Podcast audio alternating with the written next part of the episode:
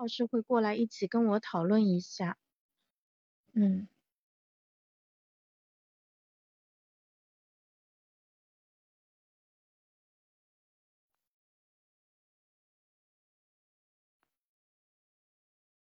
稍等啊，我这边编辑一下房间。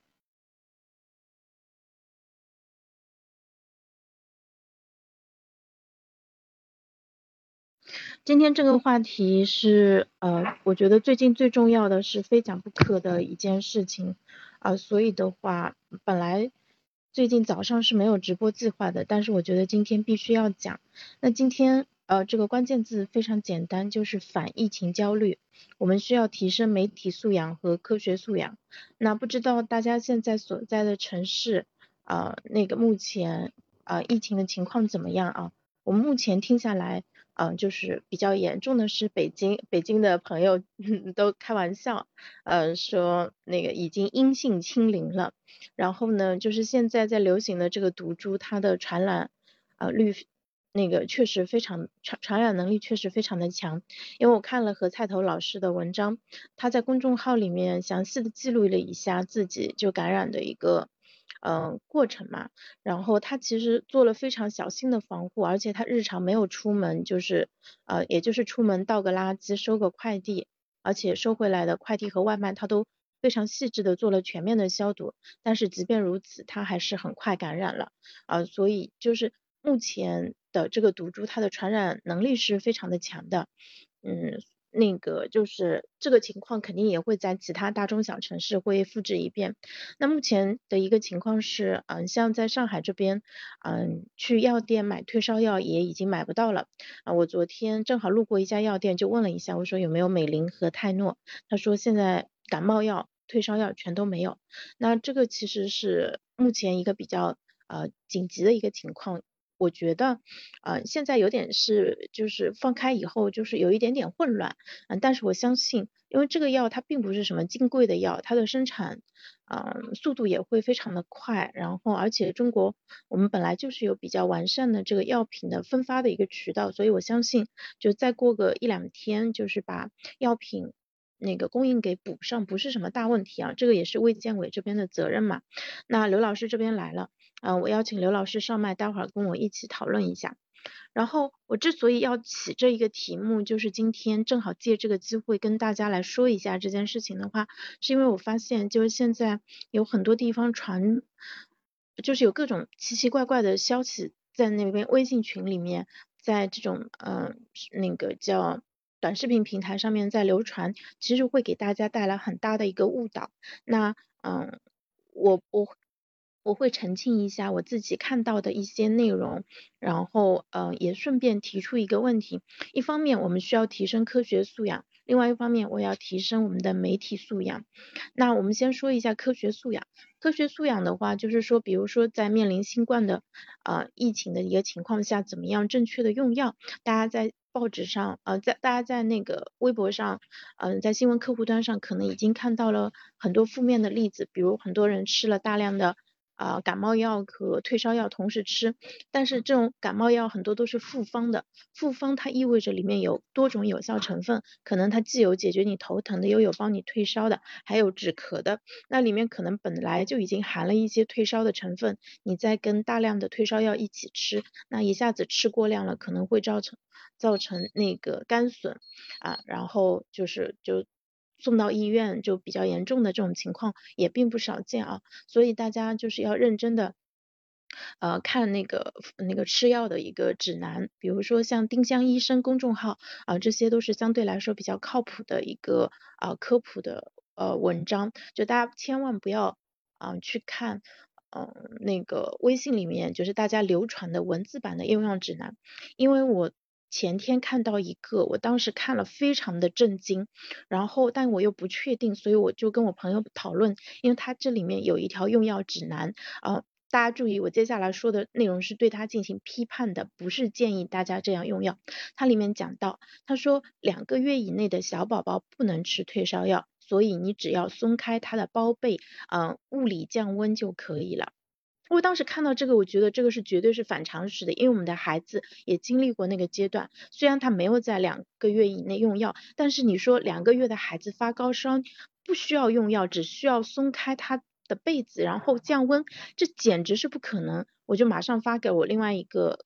那个妈妈朋友嘛，就是我们两个平时也会交流一些就是怎么护理孩子一个知识，他也看到了这一条，他说这个太有毒了，他说这个。几乎是在一堆其他正确的信息里面埋了一些有害的信息。那如果有这种小月龄的宝爸宝妈看到这个消息以后，或者说爷爷奶奶看到这个消息后，真的按这种方式去处理小宝宝的那个高烧的情况，那可能会造成非常严重的后果。所以昨天我正好看到丁香医生发的那个用药指南，我就就是马上去找说有没有针对这种啊。那个两三个月的小朋友的用药情况，那它里面的建议可不是说你不能不要吃药，那个就是只要物理降温，它里面讲到的说三个月以内呃不要自行用药，立即就医，因为那个就是刚出生的小朋友他太小了，所以不要自己用药，一定要立即就医。就大一点，三个月以后就是我们可以自己试着给他用嗯退烧药，我们小时候也都用过啊那个。泰诺啊，泰诺林和美林都用过，所以就是啊，现在在面临可能新冠最主要的一个情况是在高烧的情况下，像我们现在孩子相对不是很大，就四五岁，我们这几年也嗯帮他处理过很多次发烧的情况，家里有一些嗯就退烧药储备的情况下，我觉得可能我我我自己因为有一定的用药经验，所以我比较清楚就是什么时候呃要吃药，然后那个。呃，用药的间隔是什么？然后那个，嗯，那个是否可以用交叉用药？那你两个药之间最短的一个，呃，就交叉用药的最短的时限是什么？所以我倒是有经验，我不是很慌。但是我老公就非常非常的慌。那昨天晚上睡前我就跟他说，我说你把手机交出来，我说我们来看一下，你就这两天在 B 站上面看了多少跟新冠相关的短视频？他说我没有啊。他说我没有看啊，我说不用，我们不讨论，我们就拿出来看一下这个收看记录就好了。我昨天就翻出来一看，大家知道 B 站上面虽然 B 站大家觉得是个中视频平台，但实际上现在也有很多几分钟的平台嘛。我我昨天就是我一边数一边一边看看他的收看记录，一边数，我说一个两个，嗯，我说你看昨天从八九点就八点到九点多一。就是除了看他爱看的美食视频，他看了七个跟新冠相关的疫情，而且还不高不包括他之前几天看的内容。所以呢，就是他因为看这些短视频，看这些视频啊，而且这些视频他非是非常当真的。我觉得他就跟在呃微信群里面就相信微信上发的所有文章的那些这个大那个这个老爷爷老奶奶那个心态差不多啊。他说我必须要对这个疫情有丰富的全面的一个认知。我说那你怎么知道就是这个 UP 主上传的这个视频它就是正确的呢？他说那你也不能知道它不是正确的呀。对，所以这就是问题所在。那大家现在就是处在一个比较混乱的一个信息获来源获取的一个环境当中，就你选择相信什么，你可能就会对你产的行为产生相应的影响。那如果你做了错误的判断，那可能就会有一些不好的后果啊，所以他现在焦虑水平是很高的。昨天他在认真考虑一个问题，因为嗯，他妈妈最近嗯几个月是来上海，就是帮我们带孩子。我们原来用的是阿姨，然后那奶奶来来了以后，就是阿姨就去另外找了一份新工作，所以我们家现在是嗯我们一家四口嘛，奶奶加我们两个人加宝宝这样一个结构。那爷爷因为还没有退休，所以还在老家那边。教书，嗯，因为他今年教的是高复班啊，所以的话，呃，就是也不能提前放假，然后他们可能要一直教到那个大年二十四这样子，到呃，就是他们寒假可能最多也就只有半个月，然后就会开学，嗯，他们那个学校抓的是非常的紧的，学生跟老师都很辛苦，啊，然后昨天就是爷爷在外面买药嘛，然后那个我们。我老公就非常的紧张，他说，哎，你看他买的药都是错的，啊，对吧？叫他买这个，他没有买这个，对吧？然后他就认真考虑，就，哎，这个新冠很严重啊，如果你真的得了，然后可能没有人治疗，真的是会出大问题的。呃，如果我爸得了，我要赶紧让我妈坐火车回去。我说 Excuse me，我说你为什么呢？他说这个事情很严重的呀。嗯，然后我接下来要对他这个观点进行批驳啊，大家不要采信他这个观点，就是这个事情到底严重不严重，我们没有亲历，所以我现在不能提前预测说肯定就会严重或者肯定不严重，但是它并没有比一个。就是稍微厉害一点的感冒和发烧严重到特别多的程度啊，当然这个跟个体差异有关啊。我说这个话，我我我自己心里也没有特别强的一个说服力啊，但是就是没有必要像他这样紧张。那他为之所以会感觉非常的害怕、非常的紧张的话，就是因为他在 B 站上了看了一堆那种不知就来源的、来历不明的那些信息。那有些信息是外网搬运过来的，有些信息是那个。嗯，就是 UP 主可能自己做的。那你想一下，就是因为最近新冠的热度非常的高，所有的自媒体的博主都在做这相关的内容。那请问他们有资质做这个内容吗？他们能对自己说的内容负责任吗？外网搬过来的东西就一定是对的吗？他昨天在听一个内容，我当时正好听到了一下，里面讲到的说，呃，什么？那个什么新冠感染以后出生的小孩，他有很长一段时间他的什么呃神经活动会不太正常啊什么之类的，我当时就火了。虽然我不是孕妇，我家里也没有这种刚出生的小孩子，我说你这个停下来，我说让我看一下。然后呢，我就看了一下他的画面，就是这个视频他讲的振振有词，就是讲的都是这些吓人的话，但是它上面。只有一个文字提示，上面写着本研究并不是出于对大样本的一个调查，所以他可能只找到了几个案例，然后呢，他就正他就做了一个视频，那这个视频可能已经被播放了几万几万次，而且会搜到这个视频的人本身就是对新冠非常的焦虑，其中可能就是。宝妈或者是那个现在正在怀孕的准妈妈们，我觉得这种事情是非常的不负责任的。我觉得做自媒体的博主也是应该有自守住自己的一个底线的。一这个事情我不擅长，就是我不是专业的，我觉得我不应该去传播这些信息。那个博主我。我我看了一下他的数据，他他从十一月份到现在做的全部都是新冠的，他可能四千个粉丝，但是他的播放量最多到了十几万，就是大家可以看到这个话题它的热度到底有多高。同时你也看到，就是就拿我老公举例的话，他因为看了这些视频，他就很焦虑，他很焦虑，他很害怕，他就觉得他一他害怕感染，二他害怕反复感染，三他甚至在想说，哎呀，就前两天还是开玩笑说北京那边流行的毒株比较严重。嗯，广州的比较温和，你要不要选一个这个症状比较温和的那个去感染一下？之前还只是在网络上的一个笑话，但是他现在已经在认真的考虑这一个问题了。哎呀，我真是不知道说什么好。所以呢，我的应对之道就是，我就跟他说，我说你最近别看 B 站了，就是多看这些新闻对你没有什么好处，因为它的传染。力很强的情况下，可能大家早早晚晚都会感染一遍的。你看北京这个情况，防是防不住的。所以呢，你好好睡觉，不要担心，对吧？吃好睡好，自己的免疫力调节好，不要因为那种太担心睡不着啊，这种导致反而出现不不良的一个后果。这个是我们能做的。那你该戴口罩戴口罩，该洗手洗手。但是在你做好这些防护的情况下，它可能还是会。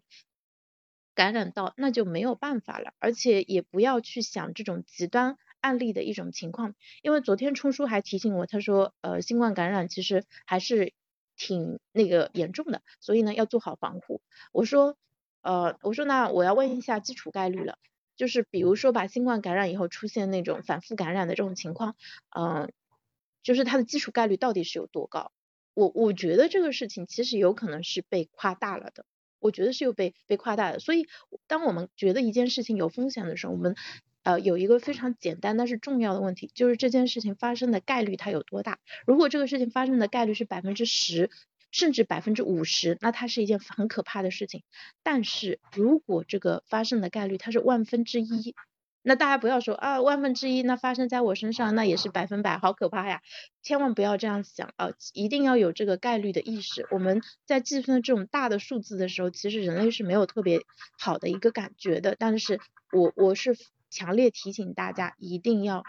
一定要那个就是用科学的一个思维，有正确的一个概率的思维。另外就是要提高媒体素养，千万不要觉得什么呃官方可能不会跟你讲很多东西，所以我必须要自己去获取很多消息，然后嗯你去呃什么看嗯那种社交媒体上的那种各种夸就比较夸张的这种东西。其实越是在混乱的时候，你越是应该要减少信息摄入，因为这个时候你大脑已经因为焦虑，然后开始运转的非常的，就它的它不是按照平时的那种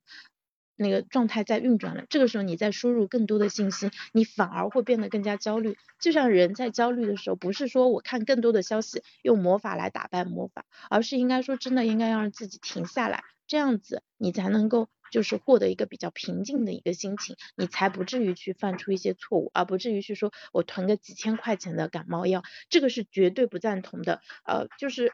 哪怕我们的那个医疗资源，就是现在依然是丰富的，但是每个人都去买几千块钱，那肯定会有人买不到药。所以为了就是为了别人也为了自己，就是适当准备一些药就可以了。千万千万不要囤太多的药，呃，另外大家就最近如果有什么要买的东西的话，买一箱脉动，嗯，类似的电解质饮料，就功能性饮料、运动饮料放在家里都是 OK 的。然后的话，还有就是可以买一点点喉糖，啊，喉糖或者蜂蜜，呃，蜂蜜就是对于咳嗽它的镇咳作用是比较好的，因为蜂蜜是那个浓度非常高的那个糖浆，它可以有效的止咳，啊，然后买一点点。那个喉糖，嗯，这种带一点点清凉功能的，它也可以帮助你缓解。就是如果你真的生病了，可能嗓子疼，就真的有有一些人的症状，他会嗓子疼到说不出话来，那你这时候含一颗冰凉的糖在嘴巴里面，其实是能够很好的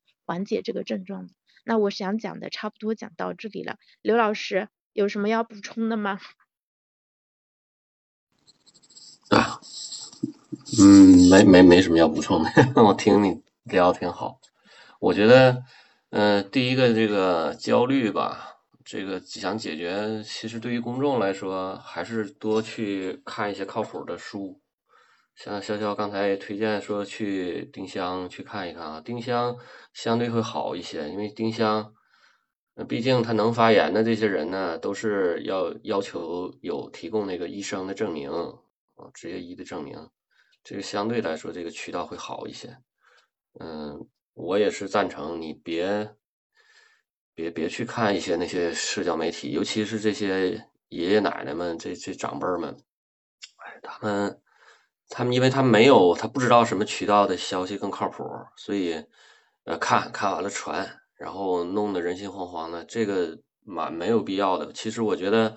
因因为。呃，有这个资质的医生啊，朋友啊，还有写自媒体的这些医生，专业的这些朋友们，这个时候应该多做一些科普啊，然后让正确的、靠谱的一些信息渠道，呃，更多的在在这种社交媒体上去去去，就是呃排排排排除掉那些不靠谱的信息。但是这个作用，哎，怎么说也不能完全。也不能完全屏蔽掉那些信息吧。总总体来说，还是大家多去倡导一些，呃，更更有更怎么说更有权威性的这些信息。别的也没有什么了。这焦虑这事儿呢，这个这不太，确实是很大的个话题，不太好讲啊。这社会性很大。你就比如说，现在确实出现很多的这个药房这个买不到药的问题了，现在。所以大家还是理性一点比较好。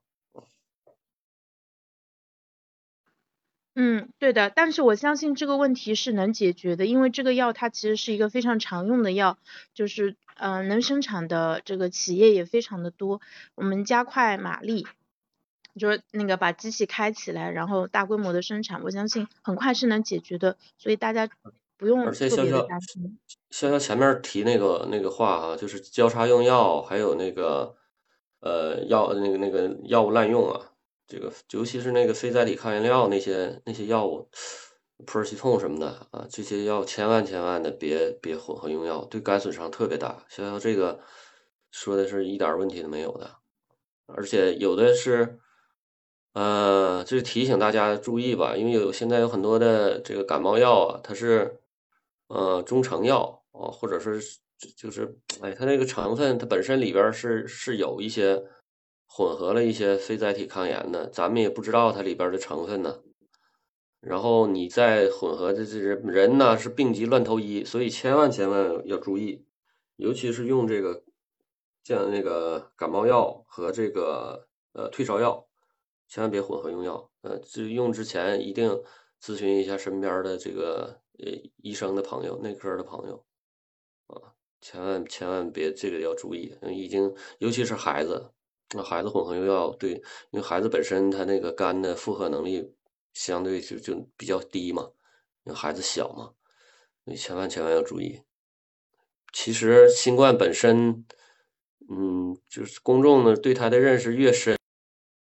嗯，其实它对公众能造成的危害是越小的，所以大家别恐慌，恐慌没有用啊。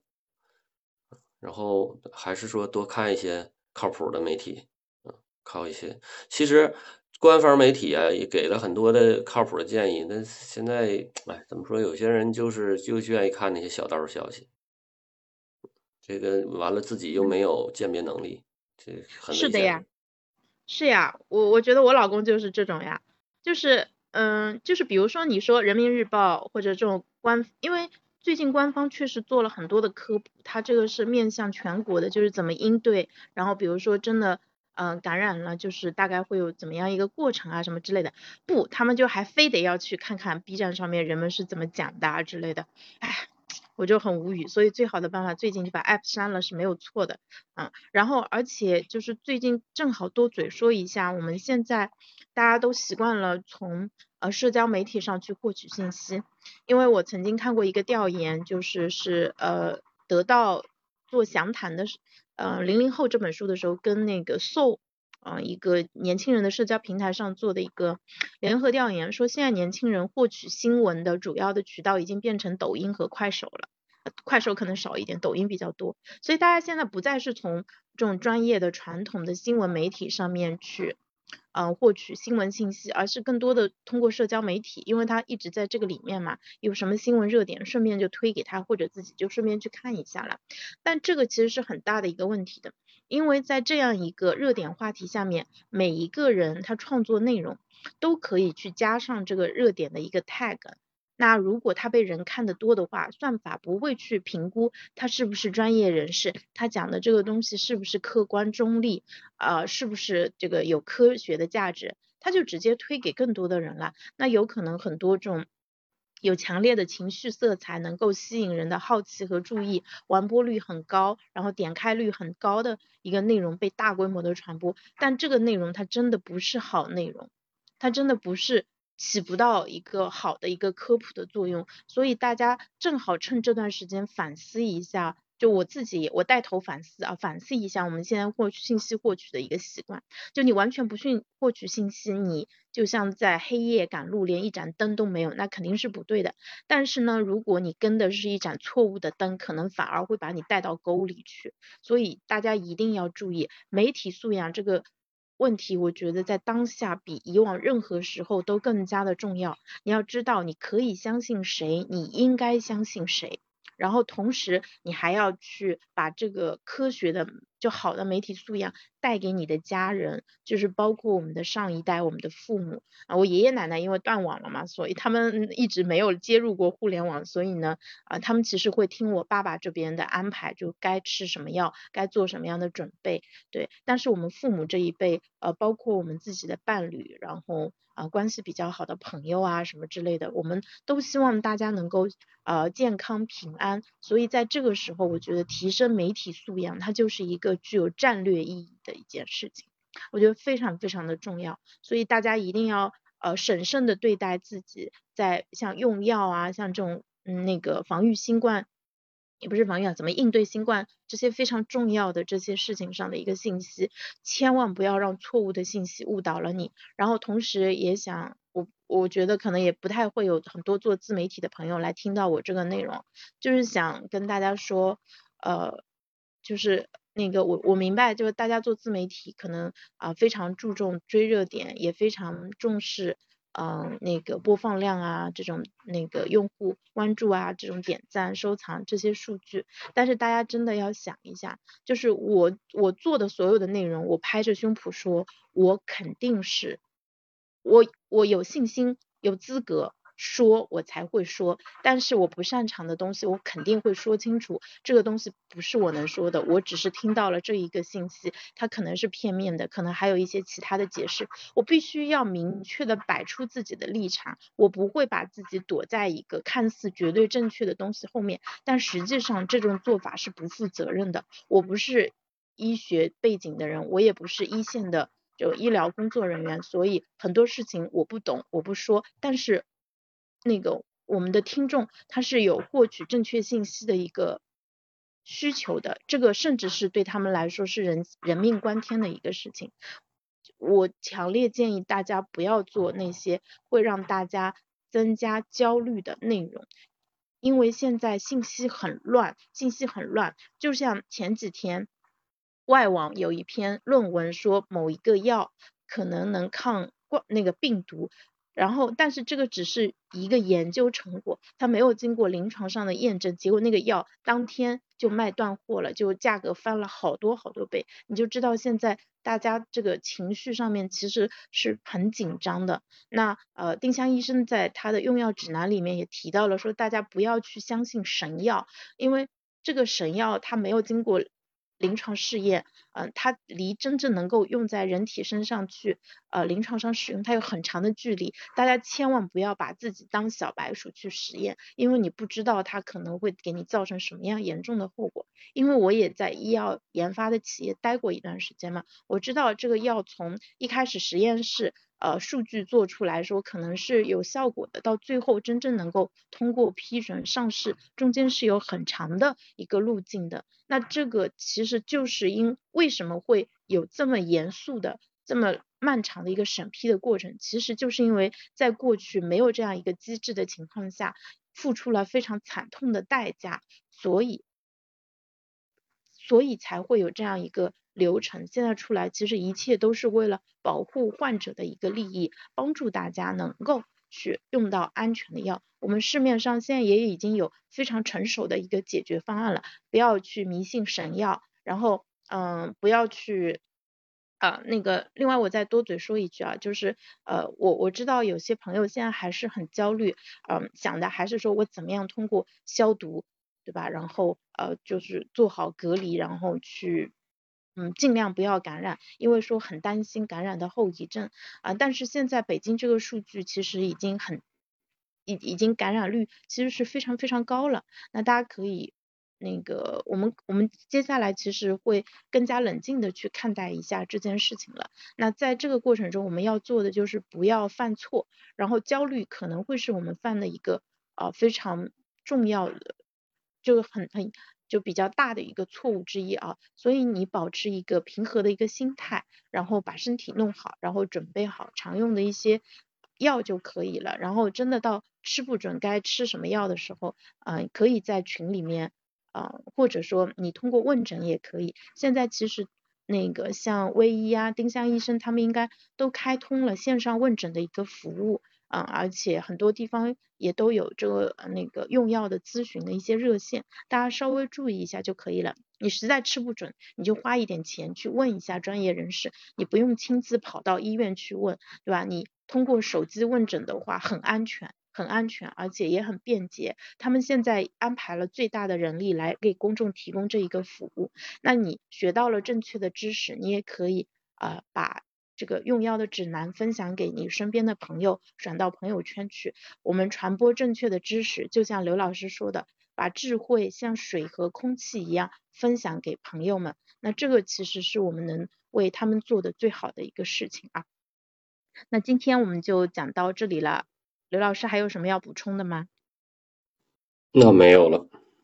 嗯，好的，谢谢刘老师。那我们今天就先到这里啊。今天的回放我会尽快上传，然后喜马小宇宙这边都可以。然后视频号其实是可以回听的。今天讲的内容还是很重要的，大家千万别焦虑，不要乱看信息。然后是你要是实在控制不住你自自己，就把这些社交媒体暂时删掉。一会儿时间。公众号上面像丁香医生、呃丁香园，他们是同一个集团的嘛，他们的信息目前来说还是比较靠谱的。然后包括像人民日报、新华社，他们也有发这个呃，就比如说怎么自我防护、怎么抗阻呃疫那个病毒的一些。那个科普的信息，这些也是这些最权威的机构，他们发的信息也是靠谱的。其他一些什么呃小道消息，有一个什么嗯短视频啊，说哎我们家怎么怎么啦，有什么严重的后果啊，这些都不要看不要听，别人发给你就删掉就好了，千万不要被这些东西给受影响啊，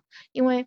嗯上海现在就是可能还在一个比较早期的一个阶段，那个但是后面我估计大家可能都是会得一遍的。嗯，就是坦然接受，没有那么可怕啊。然后你如果真的要去看看亲历者的一些经历的话，去看看何菜头发的文章，他在草编往事记录了一下自己那个发烧的这样一个经过。反正就是多喝水，然后吃退烧药，然后就那个那个在家里好好休息，